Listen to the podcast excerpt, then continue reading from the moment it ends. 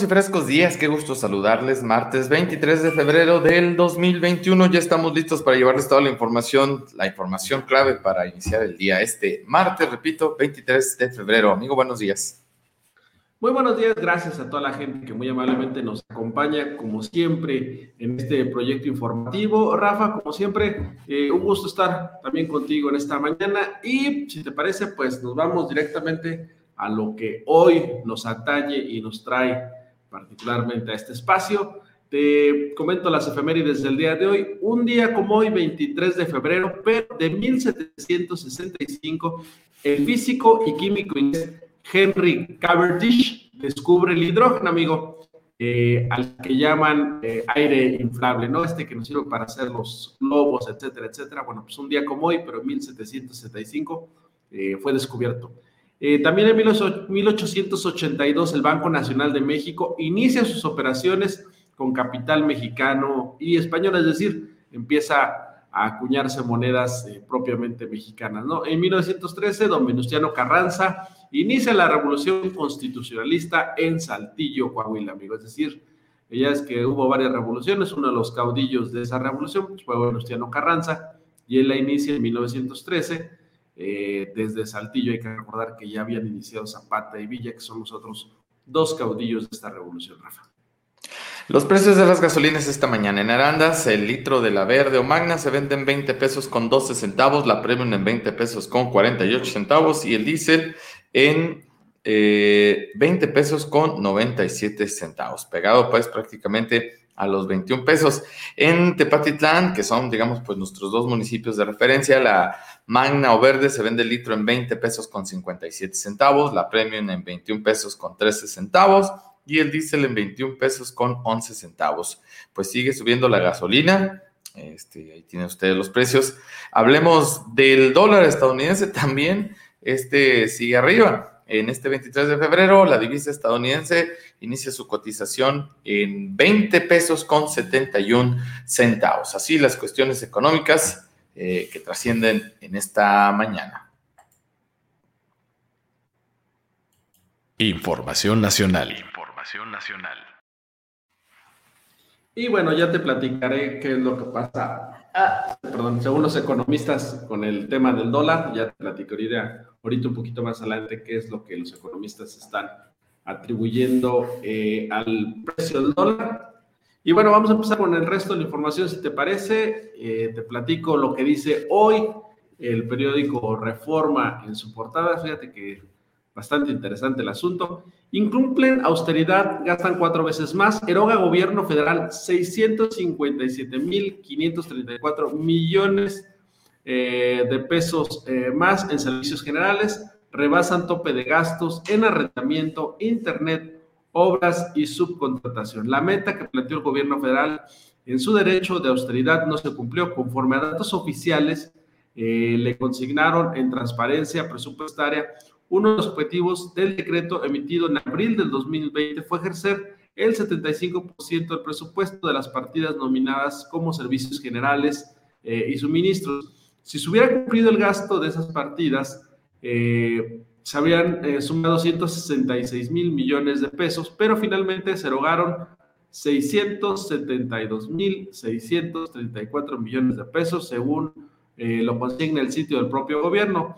Incluso ese monto fue superior a los 666 mil 613 millones propuestos originalmente para esa partida. Es decir, no solamente no cumplieron el hecho de reducir a un 75% el uso de la partida, sino que además, Rafa, gastaron más de lo que originalmente estaba presupuestado. Bueno, es que a veces tú propones, pero no sabes, eh, y eso lo digo en buen plan, a veces pues, eres nuevo en el gobierno, amigo, y no sabes qué sí se puede y qué no se puede, pues ya vieron que no es tan fácil pues, bajarle algunos gastos, ¿no?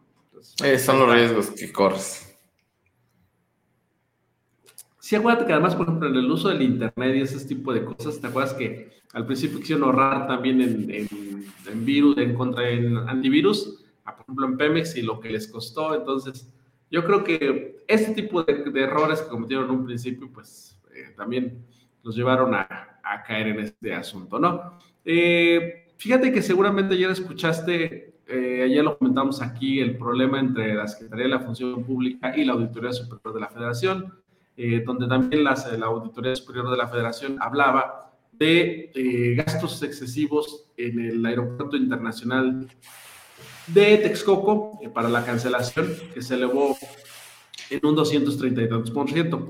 Ayer en la mañanera, pues Andrés Manuel impuso sus otros datos, Rafa, y bueno, pues tuvieron que decir que se habían equivocado tanto la SEG como la Auditoría Superior. Te comento, ayer, por ejemplo, a las 8 de la mañana, el presidente de la República dijo, exageran y no solo eso, están mal sus datos. Yo tengo otros datos. La Auditoría Superior de la Federación está dando mala información a nuestros adversarios, dijo AMLO. Eh, pues después la Auditoría Superior de la Federación dijo, existen inconsistencias, esto fue a las 10 de la noche ayer, Existen inconsistencias en la cuantificación realizada en el marco de la auditoría. Se han detectado ya que dichos montos es menor a lo estimado inicialmente por una deficiencia metodológica. Eso fue lo que dijo. El sábado, amigo, la Secretaría de la Función Pública dijo, eh, mostró resistencia al proceso de fiscalización a no permitir el acceso al equipo del auditor superior a sus archivos. Ayer ya el auditor superior David Colmenares dijo, trabajaron bien con nosotros, nos entregaron toda la información pertinente, tenemos nuestras observaciones, pero no obtuvimos obstáculos para aclararlo. Ayer les hizo manita de puerco el presidente a la Auditoría Superior de la Federación y ya dijo que no es cierto que va a costar tanto la cancelación del aeropuerto ni que tampoco la Secretaría de la Función Pública pues les negó información, amigo. ¿Qué te digo? Pues es que ahorita eh, ya sabes dónde está el sartén por el mango, ¿no? Entonces, no es la primera vez, ¿eh? Yo siempre, de hecho, de ahí se hizo famosa esta frase, ¿no? De yo tengo otros datos, cuando el presidente de este país, pues, ha debatido, ha eh, dicho que no, que no contrastan las cifras dadas a conocer por las propias instituciones, que por las que tiene, por cierto, hoy por la mañana le dimos la bienvenida al presidente de Argentina, ¿da por aquí? ¿Sí es de Argentina? Sí, ¿verdad? Muy tempranito. Tenemos visita internacional. Así es. Y bueno, pues eh, de esto también habla Reforma. Doble AMLO al auditor. No aguantó mucho el auditor superior de la Federación, David Colmenares, tras el reclamo del presidente Andrés Manuel López Obrador en la conferencia mañanera sobre las auditorías al Aeropuerto Internacional de la Ciudad de México, que exhibía un costo de 232% superior al estimado por el gobierno federal. La eh, Auditoría Superior de la Federación, ASF por sus siglas, dijo que se había equivocado. Pues ahí está. Y también ayer, amigo, cayó en Estados Unidos Emma Coronel, esposa del Chapo Guzmán. Washington, el Departamento de Justicia de Estados Unidos arrestó ayer en las afueras de Washington, D.C. a Emma Coronel, a Espuro, esposa de Joaquín el Chapo Guzmán Loera, eh, por conspiración, narcotráfico entre los años 2014 y 2017. Ella traficó drogas, mientras el capo estaba en Almoloya e incluso organizó su fuga en 2015 de las cosas de las que la están acusando el gobierno de Estados Unidos, amigo. Entonces, pues ahí está, eh, sigue la persecución de Estados Unidos contra el Chapo Guzmán y todos aquellos cercanos a él. Fíjate que es interesante porque sería la primera acción en, materia de narcotráfico, digamos, cuando menos pública o de este nivel de Joe Biden. Sería como el, primer... Eh, movimiento, la primera acción, ¿no? Del nuevo gobierno de los Estados Unidos. Interesante. Así es, amigo. Y bueno, eh, frena juez en Yucatán obras del tren Maya. El tren Maya se topó con una orden judicial. Un juez federal concedió ayer una suspensión definitiva que podría impedir por tiempo indefinido la ejecución de la obra nueva en el municipio de Mérida, Itzamal y Chocholá. Perdóname, pero es que luego los nombres de Mérida son complicados porque fíjate que es Maya de Yucatán, Carla Domínguez Aguilar, jueza tercera del distrito en Yucatán, otorgó la suspensión definitiva en el amparo 613 diagonal 2020 promovida por eh, residentes de Yucatán que alegaban que el tren Maya provocaría daños ambientales irreversibles y no fue suficiente eh, con eh, las fue, no fue perdón no fueron suficientemente consultadas las comunidades. Entonces bueno pues un un golpe allí a las eh, propuestas de la construcción del tren Maya, amigo, pues por lo pronto el juez les concede el amparo a este, los vecinos de Yucatán. Entonces, bueno, pues habrá que ver qué pasa con este asunto en las próximas semanas. Rapidísimo, vamos con el Universal, amigo, ya son eh, 2.043.632 casos confirmados, 180.536 muertes, eh, lo que va de esta pandemia. Eh, van contra Duarte con cinco testigos. Eh, formaban parte de la nómina secreta del exgobernador de Chihuahua para desviar recursos tras eh, devolver más de 19 millones de pesos. Colaboradores, perdón, estas personas colaborarán con la Fiscalía del Estado. Cinco de los cómplices de los desvíos millonarios realizados por Duarte, el mandatario de Chihuahua, César Duarte, eh, durante su famosa nómina secreta, han regresado 19 millones 200 mil pesos y se convirtieron, Rafa, en testigos colaboradores de la Fiscalía General de Justicia de la entidad para procesar al exgobernador. De acuerdo con documentos oficiales a los que tuvo acceso universal, entre 2010 y 2016, Rafa, se habrían desviado el erario estatal aproximadamente mil millones de pesos mediante 100 personas entre funcionarios, candidatos, dirigentes de partido, medios de comunicación, periodistas, líderes sindicales, parientes y amigos de Duarte. Eh, algunos de ellos, bueno, pues regresaron el dinero y hoy pues, van a colaborar para que no ser consignados. Entonces, bueno, pues este es, digamos, de las armas que tiene el gobierno para procesar al exgobernador de Chihuahua. En una encuesta que hace también el, el, Universal, amigo, bueno, pues este, parece ser que a la oposición no la alcanzaría para las próximas elecciones para eh, quitarle la mayoría a... Eh, a Morena y su alianza. Sin embargo, Rafa, aunque eh, sí es cierto que Morena tiene una mayoría, eh, hay muchas personas que no han definido su voto, amigo, que eh, esta, esta, este tercio, digamos, por decirlo de alguna manera, podría inclinar la balanza hacia una u otra parte. Entonces habrá que esperar. Yo creo que es temprano para pues, definir quién, quién va a ganar las elecciones, particularmente el Congreso federal, que es algo que se habla mucho, ¿no? Que sería como trascendente definir los próximos tres años el destino de este país. Eh, rapidísimo, te comento sobre el dólar, Rafa. Eh, sube el dólar en vísperas de la aprobación de la reforma eléctrica, cierra la jornada en 21.18. Desde noviembre no había superado los 21. En la víspera de que la Cámara de Diputados se discuta y se apruebe la reforma energética, el dólar cerró en 21.18 pesos. Eh, su cotización más alta desde el mes de noviembre. Expertos coinciden en que el alza en la cotización de la divisa se debe, Rafa, a la, mayor percepción de riesgo sobre México, principalmente por la iniciativa eh, de reforma a la Comisión Federal de Electricidad. Es decir, como no hay competencia por los mm, bancos o este, eh, los sistemas están pensando que México no sería competitivo y eso está afectando particularmente a la relación peso-dólar.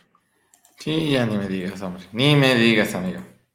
Entonces, bueno, pues también que nos ha habido con el dólar muchos meses, parece que por lo pronto, pues ahí va a tener un golpecillo. Y vámonos de repente eh, con el financiero, con la nota del financiero, y tiene que ver con lo mismo, amigo. Temen golpe a la inversión con reforma, eh, ley eléctrica. Hoy los diputados votarán y aprobarán eh, la ley, la reforma a la ley de la industria eléctrica que votarán hoy en la Cámara de Diputados ahuyenta la inversión, pues elimina la confianza sobre el Estado de Derecho, advirtieron especialistas. Dichos cambios fijan la estabilidad del sistema eléctrico nacional cuando la empresa ha mostrado que no tiene recursos ni capacidad para invertir. Dijeron Paul Sánchez, consultor, dijo que el dictamen incorporó el artículo cuarto transitorio que dice que los permisos de autoabastecimiento obtenidos con fraude deberán ser revocados, pero no aclara bajo qué criterios. Entonces, bueno, pues ahí está un asunto muy interesante, Rafa, porque, bueno, dice que con fraude, pero no dice cómo definir si hubo fraude.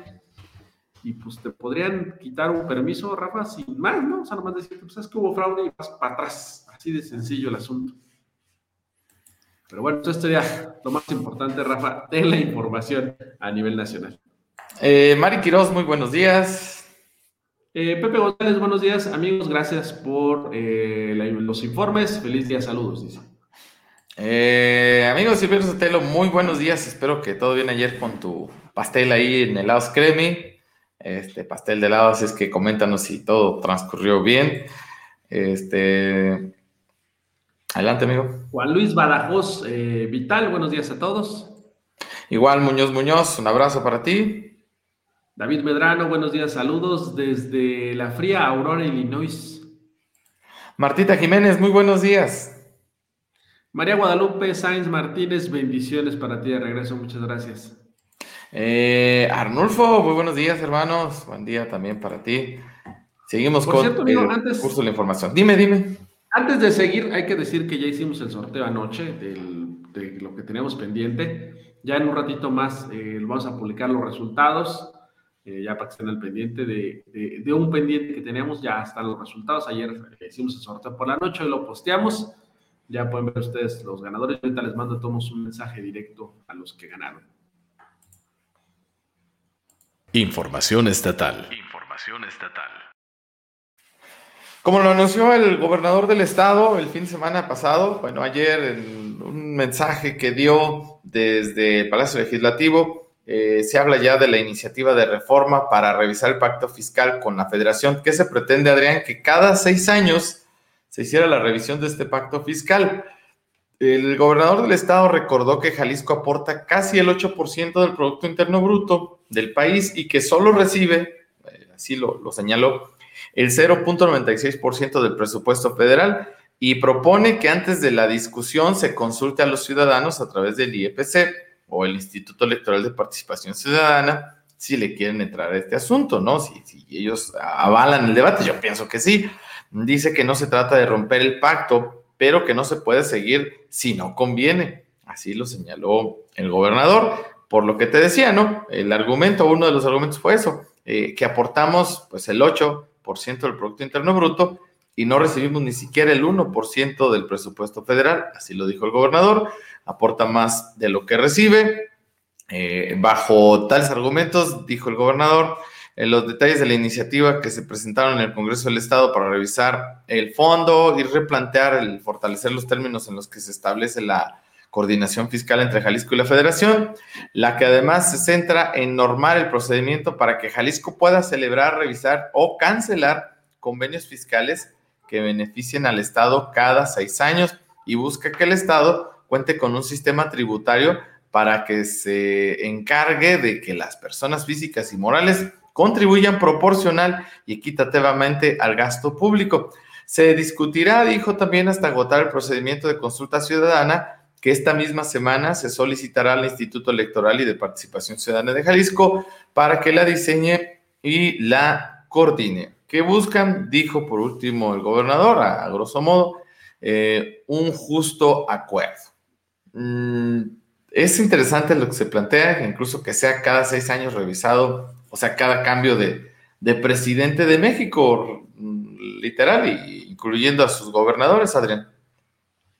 Sí, fíjate que en esencia no es tan mal, amigo. Yo he dicho que creo que la esencia de esta iniciativa del gobernador no es nada. Eh, creo que la situación eh, actual eh, del país, creo que la posición actual del presidente de la República y sobre todo el tema electoral no va a permitir que, haya esta discusión. Yo creo que es una discusión sana, digo, lejos de apasionamientos, pero creo que no es el momento para, ella, ¿no? En pleno de elecciones. No. se vuelve un tema político y no realmente un tema de administración de este país. Así es, eh, se puede señalar muchas cosas, hasta de golpeteo político. Todo esto va a generar que sea complicado poder poder avanzar en el tema, porque habrá mucho ruido alrededor de esta discusión. Por cierto, el día de ayer, el lunes, eh, regresaron a, a clases 135 mil estudiantes de la Universidad de Guadalajara del nivel superior, ojo, o sea, los que están estudiando una licenciatura, porque ya los de bachillerato habían regresado desde los primeros días de este mes de febrero, que por cierto ya está por finalizar. Entonces, puntualizando, 135 eh, mil estudiantes que van por una carrera universitaria en el calendario 2021 a eh, recordarles que nos quedan estos últimos, pues ya cuatro días. Ahora hablando de media superior, si tú eres un chavo que ya va a salir o salió de la secundaria, eh, puedes hacer tu trámite para, para la preparatoria aprovechen. En este año pues no habrá examen de admisión, por lo que ya sabemos, por el tema del COVID. Solamente hay que iniciar el proceso correspondiente en esta casa de estudios y si no sales en este calendario, en el B, pues saldrás en el A del próximo 2022. Entonces, los invitamos, por cierto, a que hagan su trámite, ¿no? Y fíjate que hay un asunto muy interesante, Adrián, con el tema de regresar a las aulas eh, de parte de los colegios particulares. Y es que resulta que se está planteando que el próximo lunes, primero de marzo, se pueda regresar a las aulas, sobre todo de parte de los colegios eh, particulares, eh, repito. En Jalisco, 156 de estos que forman parte mm, preparan ya el regreso eh, a, clases de manera presencial. Esto lo está anunciando la Asociación Nacional de Escuelas Particulares a partir del primero de marzo.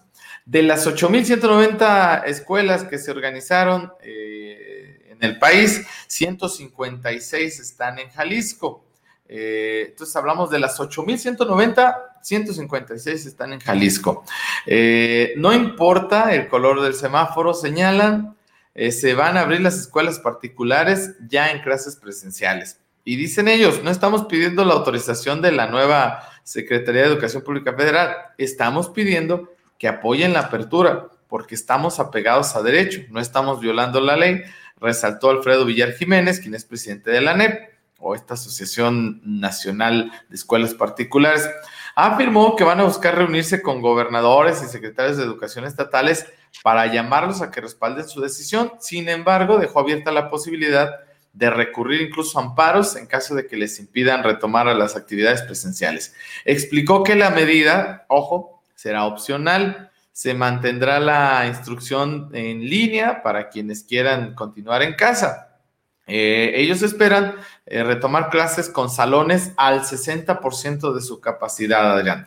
Por otra parte, la red de colegios particulares, que aglutina a 182 en la entidad, subrayó que no se sumará a la medida y respetará las disposiciones del gobierno de Jalisco para dar acompañamiento académico a no más de nueve alumnos por grupo. También se permitirán las actividades culturales y deportivas en los espacios abiertos que tienen los inmuebles educativos. La red integrada por colegios como Albert Campus, que son muy famosos, por cierto, Camelot, Cervantes, Costa Rica, Juana de Arco, etcétera, etcétera, etcétera, eh, entre otros, pues son los que van a irse por esa opción. Eh, interesante lo que, lo que pueda ocurrir en este tema de los colegios particulares que ya darán clases presenciales. La polémica es por el anuncio, eh, serán grupos reducidos y por espacio de cuatro horas, Adrián. Fíjate que eh, te voy a explicar qué le está pasando a los colegios particulares. Pues no están quedando sin recursos. Se, se, están quedando sin recursos, amigo, porque muchas personas dijeron, a ver, ¿para qué estoy pagando un colegio particular? Para clases en líneas, para que yo tenga que hacerlo. Si lo voy a hacer yo, pues mejor le escribo en un colegio público y todo me lo tengo que enseñar yo, ¿no? Eso les estaba pasando, estaban perdiendo mucha matrícula. Por eso ya es la pues, desesperación, yo no, no podría calificarlo de otra forma, de este, pues, llevarlos a clases presenciales y poder recuperar la matrícula. Porque además, Rafa, hay que recordar que no solamente están enfrentando esta situación, sino que la economía del país, Rafa, también está, pues, este, dicen los especialistas, está contraída. Por ello, pues también están perdiendo matrícula. Entonces, se le suman las dos cosas, para ellos es eh, una crisis importante. Por eso, la medida de, ¿sabes qué? Vámonos a presenciales, sea como sea. Haya sido como haya sido, dicen por ahí, ¿no? Sí, entonces, digo, yo creo que eso sí, pues tendrán que hacerlo bajo una estricta supervisión o sobre una serie de protocolos muy bien definidos, porque si saliera por ahí alguna cuestión de contagio, yo creo que sería pues desastroso, ¿no? En este sentido y lamentable. Eh, pero bueno, ellos ya dijeron, próximo lunes, con capacidades del 60% de, de, los salones, respetando a quienes quieran hacerlo o continuar en casa, ¿no? Pero sí, bien lo dices. Eh, aparte que, fíjate que hubo toda una revolución, si lo podemos llamar así, de parte de algunos padres de familia que tienen a sus hijos en los colegios particulares, porque empezaron a señalar, oigan, la colegiatura sigue siendo igual y las prestaciones o los servicios se redujeron, ¿no?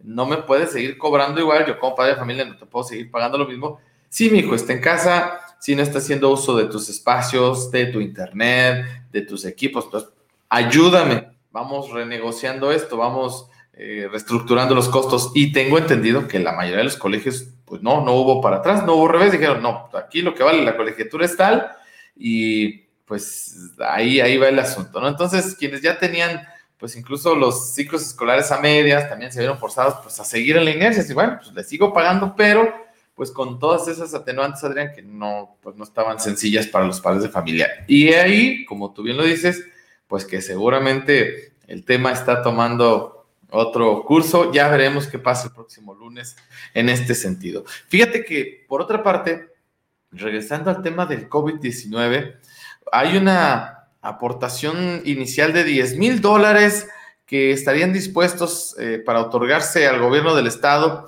eh, de parte de jaliscienses que viven en California para comprar vacunas y acelerar la inmunización en su tierra de origen. Qué buen detalle. A decir de Vicente Ortiz, quien es director de la Asociación de Jaliscienses Unidos en Acción, eh, la intención es contribuir con el Estado para que también aporte la misma cantidad de dinero y con ello incrementa el flujo de dosis que actualmente se están enviando a la entidad. La única condición que fijan estos hijos ausentes es que las vacunas se distribuyan en los municipios de donde son originarios, pero apegándose a la logística del Plan Nacional de Vacunación, que actualmente se enfoca en inmunizar a los adultos mayores. Eh, es un gesto de la comunidad migrante de Estados Unidos, el sur de California. La iniciativa es a ponernos a la orden para colaborar con el Estado, buscando que el sector privado y gobiernos municipales también se pudieran unir con todo Ortiz. Dijo que querían llevar las vacunas a esos municipios alejados de la metrópoli, pero no quiere decir que ellos van a dar una lista para que vacunen, dice a mi tía, a mi prima. No, el gobierno eh, federal va a definir quién sigue. El director de esta asociación mencionó que también gestionan con AstraZeneca en California una posible compra de biológicos que de concretarse tendría que darse mediante el gobierno estatal. Interesante y siempre los hijos ausentes sacando la casta, ¿no? No está por demás recordar el tema también de todos los envíos que hacen año, las remesas año con año. Sí, exactamente, amigo. Los migrantes, eh, la verdad es que han demostrado que quieren mucho a sus paisanos, amigos. Siempre con las remesas ayudan un montón de cosas en este país. Y hoy, fíjate, está con la vacuna como si fuera poca cosa. Que ahí la complicación pues, es la misma, ¿no? A la que se vio sujeta a los gobiernos estatales. La existencia eh, necesaria, que existan las dosis para poderlas comprar. Si no, bueno, pues ahí se queda el asunto. Eh, vamos a información también del gobierno del estado. Fíjate que hay huelga de hambre en Palacio. Eh, taxistas comenzaron una huelga de hambre en la zona metropolitana de Guadalajara, a las afueras de Palacio de Gobierno, a fin de solicitar al gobernador Enrique Alfaro respuestas por los operativos en contra de carros amarillos que trabajan en la plataforma InDriver. Eh, uno de ellos, pues dijo que eh, si bien tienen el sustento legal, eh, en realidad son alrededor de 35 los vehículos amarillos que han sido retirados de sus choferes y hasta el momento permanecen en corralones, a pesar de que ya se pagaron las respectivas infracciones. Algunos compañeros por necesidad de laborar dice que se inscribieron a alguna plataforma eh, les retiran sus vehículos y la infracción que presentan no está sustentada legalmente. No hay argumento que diga que por trabajar en alguna plataforma les deban retirar el carro y ya pagando la multa no les quieren entregar los vehículos. Recordó que muchos de los afectados son compañeros de la tercera edad que ahora ya no cuentan con una entrada de dinero para subsistir, por lo cual se plantaron a las afueras del Palacio de Gobierno para que les den una respuesta, pues hasta el momento no saben por qué no les han liberado los vehículos. También solicitaron que haya una regulación pareja con las empresas de redes de transporte, pues existen normas que no se aplican con la misma rigurosidad que contra los carros amarillos, a pesar de la competencia desleal que les ha generado, señalaron. Una nota de mi compañera Elizabeth Ríos, por cierto, del Occidental. Así es que, pues en huelga de hambre, dos dirigentes de taxistas ahí frente a Palacio Nacional, amigo, por este asunto. Híjoles, complicado el tema de los taxistas, amigo, muy complicado. Sí, siempre ha sido una bronca ahí con las plataformas digitales. Y bueno, ahora esto, fíjate, o sea, los están sancionando prácticamente porque de ser taxis eh, amarillos, como los conocemos toda la vida, también están trabajando para una plataforma digital. InDriver se llama esta plataforma. O sea, como que ahí, pues la sanción fue saber, o eres taxista de los convencionales de toda la vida o estás en una plataforma digital. Eh, en fin, hasta señalarlos de competencia desleal cuando ellos también han sufrido lo mismo. O sea, muy interesante ahí el, asunto y bueno, pues quieren que los atienda el gobierno. Eh, capacitan a brigadas forestales en primeros auxilios avanzados. Viene ya la época de estiaje y el tema de los incendios, les, desafortunadamente les recuerdo que es el pan de cada día durante esta época del año. ¿Qué están haciendo ahora? Pues con estas brigadas forestales que hay que recordar, la mayoría de los municipios tienen cuando menos una eh, la intención es también prepararlos en esto porque hay personas que han perdido la vida al momento de estar combatiendo estos siniestros por la eh, estar ahí respirando el humo de estas combustiones, por las altas temperaturas. Entonces, la verdad que sí es importante que reciban esta capacitación. La intención se ha dicho que pues estén bien preparados. Resulta que este año la estimación por eh, los incendios es preocupante, Adrián, ¿Qué quieren hacer? Pues tenerlos bien preparados para que sepan qué hacer en caso de que aquello se salga de control y tengan que asistir a algún compañero de estas brigadas eh, contra incendios que se eh, reparten a lo largo y ancho del estado de Jalisco. El fin de semana también, además como dato rapidito, hubo una ordenación episcopal.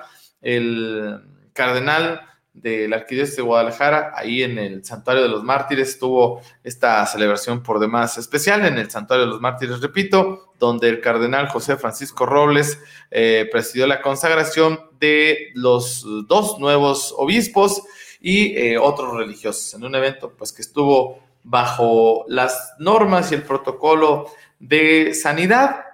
Sigue ahí pendiente el tema de la ley de desaparecidos en otras noticias. Eh, llamaron a descongelar iniciativas de esta ley en el Congreso local. Se cree que este jueves se pueda aprobar la ley de desaparecidos. Ahora sí, eh, uno de los diputados, Salvador Caro, aseguró que se encuentra detenida debido a que analizan lo que implica presupuestalmente, que esto es lo que tiene ya atorada la, la nueva legislación. Entonces se cree que el jueves pudiera, pudiera ya ser aprobada. Por lo pronto, eh, publica el Diario Oficial del Estado la ley de declaración especial de ausencia, que no es lo mismo que la ley general. Eh, ¿Te acuerdas que habíamos platicado de esto, Adrián? Esta ley le ayuda a las familias que tienen algún familiar desaparecido, incluso a que puedan seguir recibiendo eh, la nómina si es que el desaparecido se encontraba en alguna institución formal de trabajo. Incluso se invita a la presunción de la búsqueda con vida de la persona y no a darla por, por muerta en, automático, entre otras cosas, ¿no? Que ya pues fue publicada esta declaración de ausencia. Eh, también los policías de Jalisco se manifestaron el día de ayer para exigir una jubilación anticipada eh, dicen ellos que no se les olvida a los diputados su compromiso de aprobar el retiro anticipado para los policías, pidieron oficiales, manifestantes y sus familias ayer en una marcha. La protesta comenzó cerca de las 10 de la mañana del lunes en el Parque Rojo, en el primer cuadro de Guadalajara. Alrededor de las once y media llegaron al Congreso con pancartas en las que le piden al Poder Legislativo respetar su compromiso de hacer de hace un año, cuando dijeron que aprobarían el retiro de policías a los 25 años de trabajo, de las profesiones, amigo, de los oficios más riesgosos, más desgastantes, y bueno, que están pidiendo ellos pues, que se cumpla una promesa que les hicieron, eh, que saquen de la congeladora esa reforma para permitir la jubilación tras 25 años de trabajo. Vamos a ver si logran el, cometido. Sí, también mm, hay, hay varias reformas, fíjate, que están pues ahí atoradas. Me, recordó el asunto de, lo que se ha dicho en alguna ocasión en el ayuntamiento de Arandas. Eh, se presentan muchas iniciativas de parte de los regidores, pero eso no te garantiza que se terminen haciendo ¿eh? o cumpliendo. O sea, las presentas, sí, pero no quiere decir que vayan a ocurrir. Y lo mismo ocurre también en el Congreso de ¿eh? los diputados. a veces se empeñan en estar presentando a veces buenas ideas, hay que decirlo así, otras veces medias eh, poco posibles, pero ahí se quedan cuando menos para decir que pues, ahí estoy trabajando, mira, aquí están mis papelitos, mis documentos, pero a veces son sin sustento, sin posibilidades de llegar a, concretarse. Sí, a veces, exactamente, amigo. Se llenan de iniciativas, eh, iniciativa tras iniciativa tras iniciativa, iniciativa para que se haga esta cuadra, iniciativa para que se haga este pavimento Cuando pues realmente pues, son obras que en general pues, son parte de la administración, pero realmente reformas, digamos, de fondo, pues pocas, ¿eh? No le entra al asunto de las reformas de fondo, como si fue esta, esta ley que se presentó, que, que acabas de hablar, amigo, de la ausencia. Es así, ¿no? Pero hay otras a las que no le entran de fondo y nomás son como para llenar el currículum de números, ¿no? Sí, sí, sí, presenté tantas iniciativas y bueno, resulta que de esas no, no trascendieron muchas. Por cierto, sigue el run run del caso de Salgado, eh, ya llegó hasta Jalisco, eh, mujeres protestaron en contra de la candidatura del senador y con una enorme manta ahí en la glorieta de la Minerva, una leyenda que decía ningún agresor al poder, eh, una gran lona que se podía eh, observar, amaneció instalada en la glorieta de la Minerva y más tarde se atribuyó al grupo de las paritaristas, compuesto por mujeres de la sociedad civil, activistas, diputadas y regidoras. Eh, se la eh, encargaron para que la cuiden al presidente municipal de Guadalajara, Ismael del Toro, la designación de Félix Salgado Macedonio como candidato de Morena al estado de Guerrero ha generado en los últimos días comentarios adversos. En sus redes escribieron Así amaneció la Minerva de Guadalajara. Ningún agresor debe llegar al poder y estamos pendientes de lo que sucede en nuestro estado y el país entero. Eh, sigue haciendo run run. Le piden congruencia en el caso de Salgado.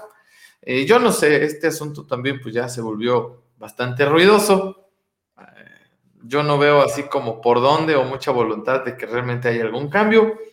Yo, como siempre, me gusta dar el beneficio de la duda a ver si eh, en este caso Salgado, si es que fuera posible, se bajara de la candidatura o recibiera ahí pues alguna orden de arriba que le dijeran, ¿sabes qué? Pues mejor declina. Eh, va muy adelantado el tema y no, no he visto yo eh, como voluntad en ese sentido. No, ya viste que el presidente cuando da su anuencia, amigo, cuando dice que va, pues va, ¿no? Ya lo vimos con lo de la este Auditoría Superior de la Federación, que dijo que había otros datos, lo ha hecho con muchas cosas, con el apoyo a Bartlett en algunas cuestiones polémicas, por decirlo menos, y pues con Salgado también le dio el espaldarazo, amigo, entonces yo creo que ahí no hay buena de hoja, será tal como se espera el candidato de eh, Morena a la gubernatura de, eh, de Guerrero. Y yo qué diría, Rafa, ojalá los ciudadanos, amigo, pues demuestren al presidente y a cualquier otra autoridad, Rafa, que pues no están dispuestos a aceptar esos perfiles, ¿no? Pero sin embargo, las encuestas lo favorecen. Sí, sí, sí. Pues eso es lo más relevante de la información en este martes que está iniciando es tranquilo el ritmo de la información. Así es que, bueno, pues hasta aquí el tema estatal. Por cierto, eh, ya llegaron las vacunas Sputnik, esta vacuna rusa este, a México y también ya se están aplicando algunas vacunas en Puerto Vallarta, amigo, contra el COVID-19. Pues qué bueno, ahí va el proceso de vacunación. Eh, por cierto, se estudia la variante brasileña que pudiera encontrarse en tierras jaliscienses. ¿eh? Preocupa a la Universidad de Guadalajara este hallazgo, que dicen pues es también una cepa o una variante complicada de tratar. Hay que seguirnos cuidando porque parece que ya todo se olvidó después de tener unos días muy intensos. Si bien es cierto, ayer hablábamos de que bajaron los números, de que hay una, baja tasa de contagios, pues esto no quiere decir que ya esté superado. Espero yo que el tema de las temperaturas también nos vaya a ayudar un poquito y que las enfermedades de las vías respiratorias pues cada vez se vayan alejando un poco más después de la temporada de invierno que está por finalizar en unos cuantos días. Pues eh, prácticamente es la información estatal. Con gusto, saludamos a Gilitos López. Muy buenos días también para ti. Isabel Penilla, buenos días, bendiciones. Consta que sí lo leí bien, amigo, porque ya ves que ahí le cambiamos el, apellido a nuestra amiga Isabel. Francisco Guzmán, saludos a todos los maestros de Jesús María, su amigo Francisco Guzmán. Un abrazo para todo el sector eh, de la docencia tan importante para este país. Angélica Estrada dice, buenos días para todos los del rancho Chiajal, saludos para los de Santiaguito Velázquez. Y Ana Arriaga nos dice, muy buenos días muchachos, gracias, gracias, buenos días también para ti. Amigo. Información local. Información local. Perdón, amigo. no, no, está bien, tú no borre mi happy.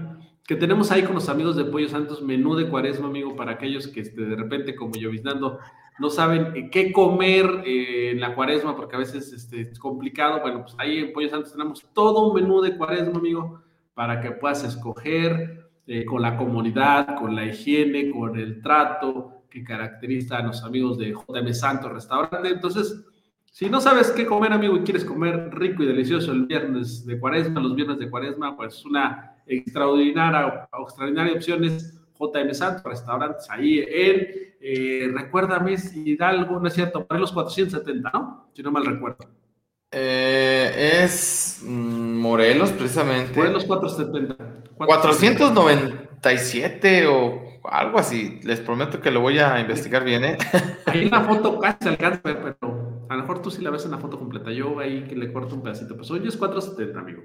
470, bueno, pues por ahí está. Este, la verdad es riquísimo, riquísimo lo que. Fíjate que me tocó estar por ahí el domingo. Ah, no sabes, amigo.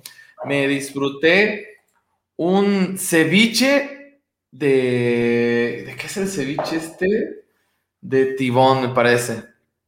Un ceviche de tibón. Ah, no sabes. O sea, esto no era de, de marisco ni de pescado, no. De carne roja.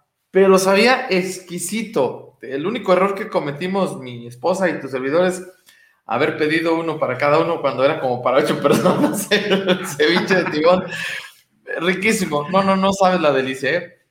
Recomendadísimo. Digo, yo no he visto este platillo, entonces. Falta de confianza, me hubieras hablado, Adrián, vente, porque este, pues aquí falta, faltan este, manos para las tortillas. Mira, yo me hubiera ido cual veloz para, para ayudar también con esas, con esas misiones. Ya sabes que yo Jalo. Sí, no sabes qué rico. Bueno, pues vamos con la información local. Fíjate que esta mañana, eh, pues desafortunadamente, eh, como siempre, los accidentes automovilísticos eh, están ahí a la orden del día. hoy, hoy muy tempranito, personal de Cruz Ámbar atendió una vez más un accidente de un motociclista por una calle que también no es la primera vez que genera este tipo de hechos. Ve nada más todo el estado de la, de la motocicleta, cómo quedó. O sea, literal, pues quedó hechañicos. Eh, dejó ahí embarradas las partes por eh, la cinta asfáltica. Eh, ¿Dónde es esto? Bueno, pues a lo mejor te parece familiar esta imagen. Es la calle Eleodoro Hernández con el cruce de General Arteaga. No sé por qué en este, en este cruce en especial, amigo, de verdad no sé por qué, siempre hay este tipo de accidentes. O sea, no, no sé qué tiene la zona, si realmente la gente eh, no se detiene, si no hace el alto correspondiente, porque ahí confluyen varias vialidades. Viene General Arteaga en sentido de norte a sur en dos carriles. Este, viene luego también el doble sentido de la calle Leodoro Hernández Loza en ambos lados. Si vienes tú por la Jesús Carranza, eh, ahí tienes dos sentidos, o sea, tanto de poniente a oriente como de, oriente a poniente. Si vienes de Templo del Espíritu Santo, igual, eh, no sé si sea esa la complicación del hecho de que pues tenga ahí estos, eh, ¿qué son? seis sentidos desde, o seis carriles cuando menos lo que haga complicado. ¿Qué pasó ahí? Bueno, hoy muy temprano, 6 de la mañana con 31 minutos, calle General Arteaga, el cruce con Eleodoro Hernández Loza, eh, se registra un accidente de motocicleta. Como resultado, un joven de apenas 19 años de edad en estado regular, así fue calificado por elementos de Cruz Ámbar, quienes eh, acudieron al auxilio, el mismo se trasladó a un hospital del municipio para su atención médica. Hasta el lugar también pues acudió elementos de la policía eh, de Arandas. Esto muy, muy tempranito que inició pues el trabajo para los servicios de emergencia. Repito, este cruce ya tiene algo ahí. Yo creo que lo que hace falta, entre otras cosas, para no repartir culpas, es conciencia y cultura vial. Sí, fíjate que a lo mejor aquí lo que pasa es que como le ven dos carriles en ambos, en ambos lados, pues creen que tienen eh, prioridad. Decir que pues no hay prioridades, amigo, este, hay que hacer alto. Eh, Más vale. Entonces, pues yo creo que esto ha sido, ¿no? A veces eh, la confianza de que, ah, pues yo voy en doble carril y me toca a mí, ¿no? O creer que le puedes ganar al que viene, ¿no? A veces nos falta este, ahí un poco de, eh, pues ser un poco empáticos y saber que otro puede hacer lo mismo que nosotros, no importarle si el otro se va a detener, entonces eh, hay que evitar riesgos. Por cierto, amigos, acaba de, nos acaban de notificar que hay sesión extraordinaria de Cabildo hoy a las 10 de la mañana. Habrá que ver qué temas van a tratar. Pero bueno, hoy por lo pronto nos están anunciando escasos 10 minutos que hoy hay sesión extraordinaria de Cabildo. Ya les platicaremos qué temas se tocarán en la misma. Oye, amigo, ¿crees que pudiera ser tema de licencias de manera urgente? Digo, faltarían ahí de pedir licencia eh, Carolina Aguirre y José Socorro Martínez Velázquez. No, Coco ya la pidió. Ah, ya la pidió, tienes razón, sí es cierto. Sería entonces más bien este, Carolina Aguirre. Alcaldesa, la alcaldesa, este, la alcaldesa. Pero no tendría hasta el último de, febrero para, irse. O a lo mejor la presenta y con, efectividad a partir del primero de marzo, ¿no? Hay que recordar dos cosas, amigo. La mayoría de las licencias se aprobaron, las eh, cuatro anteriores que se aprobaron, se aprobaron para ejercerse a partir del primero de marzo. Del primero de marzo. Entonces, ah, este, eh, o del 2 de marzo, no recuerdo si el primero o 2 de marzo. Entonces puede pasar lo mismo. Faltan tres licencias, amigo.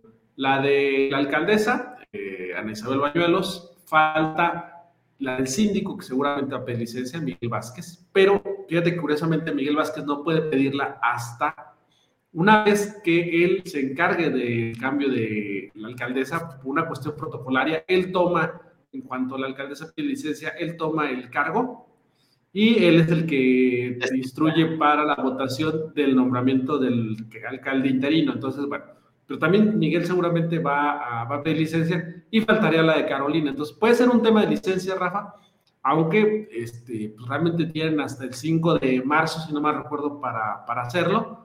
O puede ser algún otro tema, habrá que esperar, pero ya, ya. las dos cuestiones puede ser. No sé si soy yo el tema o es mi compañero. Déjeme revisar aquí en este momento que ya perdí la, la conexión. Este, creo que era yo. Era yo, ¿verdad, amigo? Sí, te estás, te me estás pixeleando, amigo. bueno, este internet que a veces no, no llega a lo que queremos, pero bueno. Eh, oye, otra cosa también, antes de, de terminar la emisión de esta mañana, movimientos muy interesantes en la política vamos a estar viendo en los siguientes días. Fíjate que el viernes que vino el gobernador, eh, estuve viendo a don José Anguiano ahí muy cercano, con la alcaldesa, con el gobernador. Y claro, me podrán decir, bueno, pues es un empresario, tiene que tener contacto, desde luego que sí, con el gobierno del estado, pero no sé, me llamó la atención después de que eh, ya no supimos qué ocurrió con Fuerza por México en su capítulo aquí de Arandas, que se baja su candidato, eh, el homeópata Goyito, lo veo yo muy amigable a don José Anguiano, que sabemos estaba también muy de la mano con Fuerza por México. Eh, no sé, interesantes estos, estos ajustes o reacomodos. También vi a, don Javier de, Tequila el Charro, que disculpen que se me va ahorita el apellido. También ahí muy condescendiente con el gobernador. Eh, López. Sí, Javier López, correcto. También, no sé si esto quiera mandar algún mensaje, este, algún cambio de, dirección en cuanto a los políticos arandeses, pero sí me llamó bastante la atención, eh, porque yo recuerdo en otras épocas, amigo, en tiempo de o previo elecciones, pues como que marcabas muy bien tu territorio, ¿no? El que es de tal partido, pues en tal partido, el que es de otro, de otro. Y no sé, el viernes vi eh, algunas cuestiones ahí muy interesantes que seguramente tienen que que ver con los nuevos reacomodos políticos en Arandas?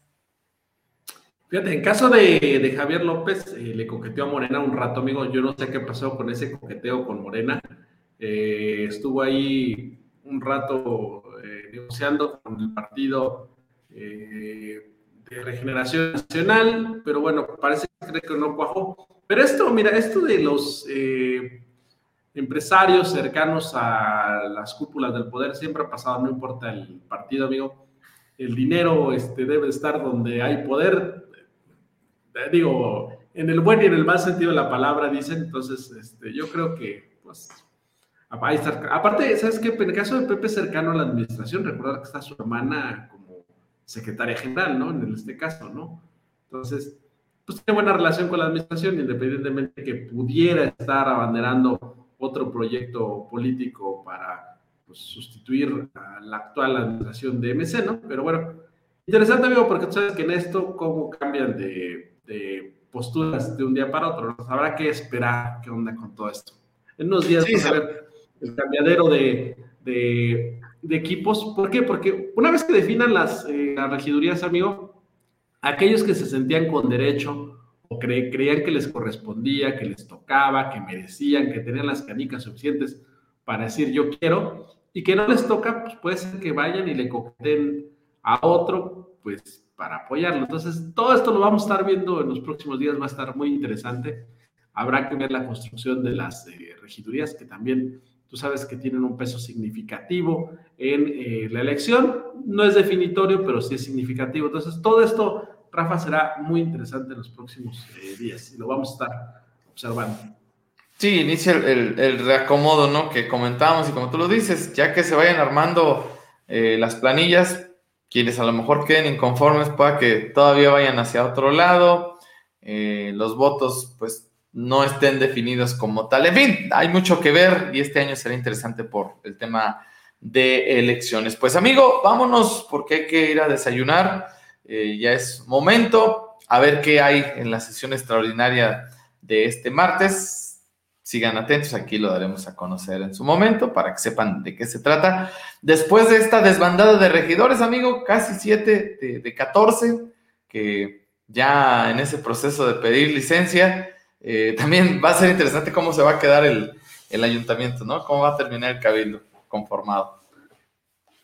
Sí, fíjate que también, este, no sé, quizás estuvo también con el Gober, que por ahí me pasaron el dato, agradezco que me pasen datos. Raúl Álvarez, amigo.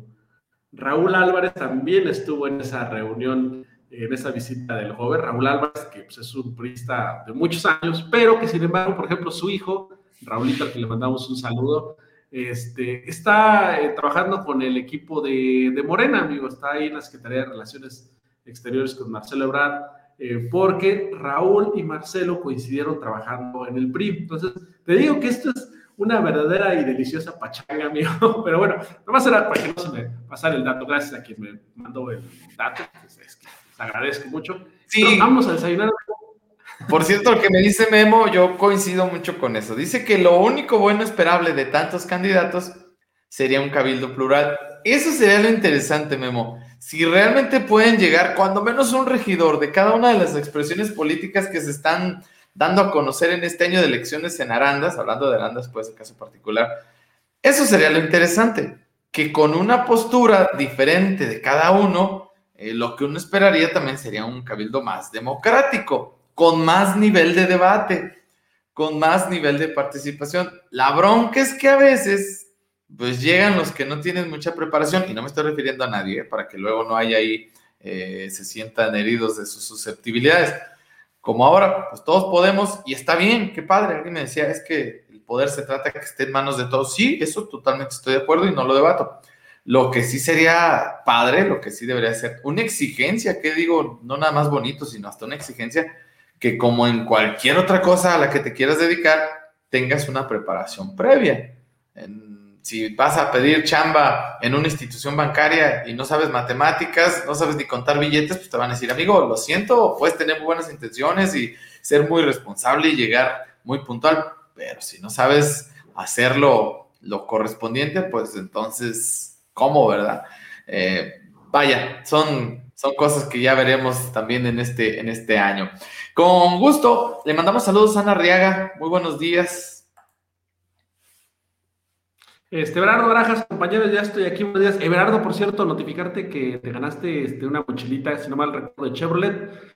Al ratito vamos a publicar ya los ganadores. Denos eh, a las 10 de la mañana lo publicamos, Rafa, ¿te parece? Sí. Para no quedar mal. 10 de la mañana, vale. Saludos a Lorena Prado, muy buenos días. A Marta García, buenos días.